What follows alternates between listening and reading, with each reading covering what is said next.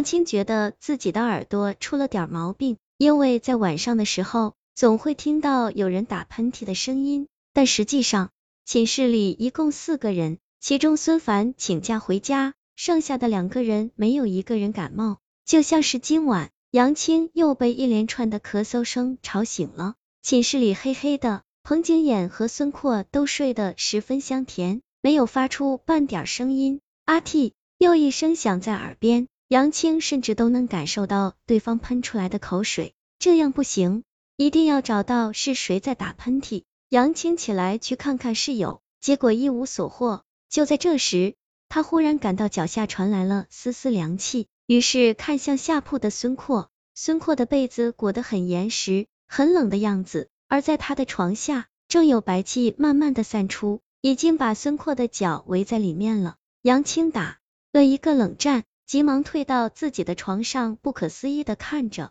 杨青，发现那一连串的咳嗽声就是从床下那白气深处传来的，他的心不由自主的低了起来，好奇的探下身子往床下看，在那团白气中，好像有一个灰色的影子。杨青点亮手机灯照过去，灯光一闪，我的天，竟然照到了一颗闭着眼睛腐烂的人头，而且嘴巴一张一合。好像冰得很严重，好冷啊！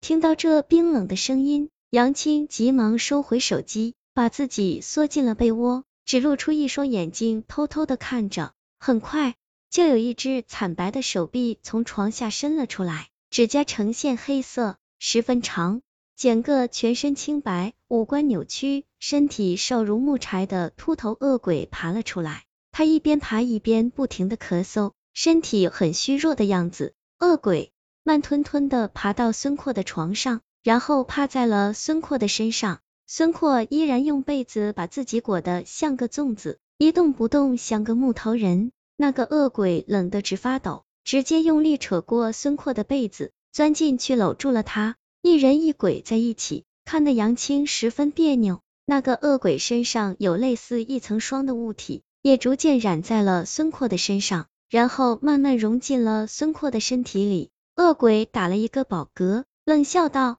这回暖和多了，病也好了一半。”说完这句话，恶鬼就神奇的消失了。床上的孙阔好像没有任何知觉，背对着杨青，被子都不知道盖上。杨青走过去，发现孙阔的身体非常冰，于是给他一个电热宝，并帮他盖好了被子。杨青害怕孙阔会有事。所以从早上睁开眼睛就一直在留意孙阔的状态，看他很正常才放心。然而当孙阔去打水洗脸的时候，他手刚一触碰水面，就突然倒在了地上，手也变得皱皱巴巴，好像被淹死的一具尸体。怎怎么会这样？孙阔不可思议的看着，没有一点力气。杨青急忙迎上去，和彭景衍一起把孙阔抬回了床上。刚一放下，孙阔就打了一个喷嚏，喷出来的却不是口水，而是血雾。他冷得浑身发抖，皮肤渐渐变得苍白，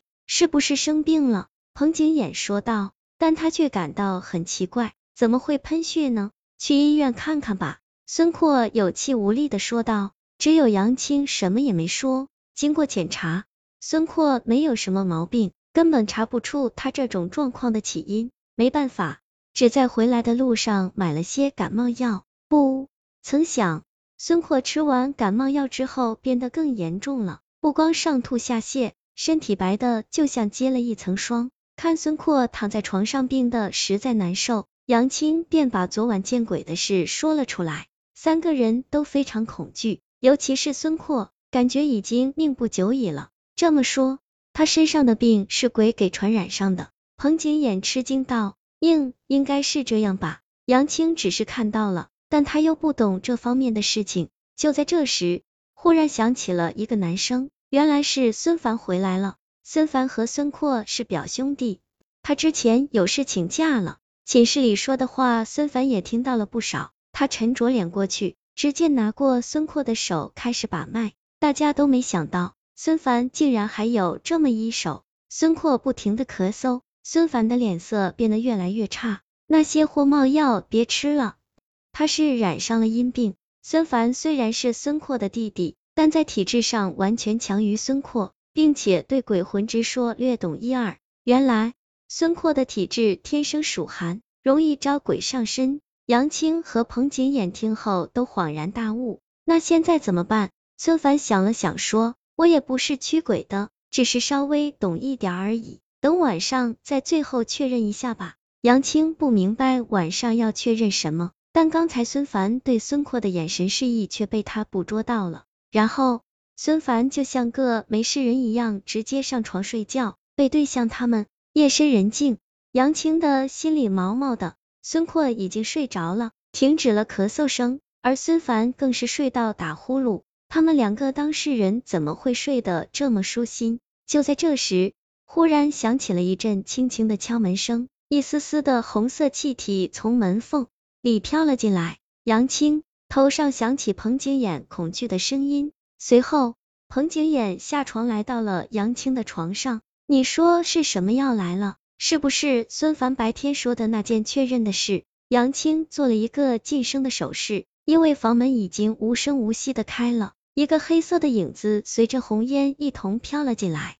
彭景衍抓着杨青的手，全是冷汗。很快，红烟就塞满了他们的寝室，那个影子变得越来越清晰，竟是一个血肉模糊、少了半边脑袋、身上满是虫洞的恶鬼。那恶鬼一边走一边流着口水，拖着左腿一瘸一瘸的走向床上的孙阔，而孙阔就像上次一样一动不动的躺着，地面满是鲜血，恶鬼的左腿拖出了一道长长的血痕。杨青忽然有种不祥的预感，果然，恶鬼走到孙阔的床前，拉开了他的被子，血乎乎地钻了进去，恶鬼腐臭的血液沾了孙阔一身。长满水泡的舌头在他的脸上舔来舔去，看得二人恶心的想吐。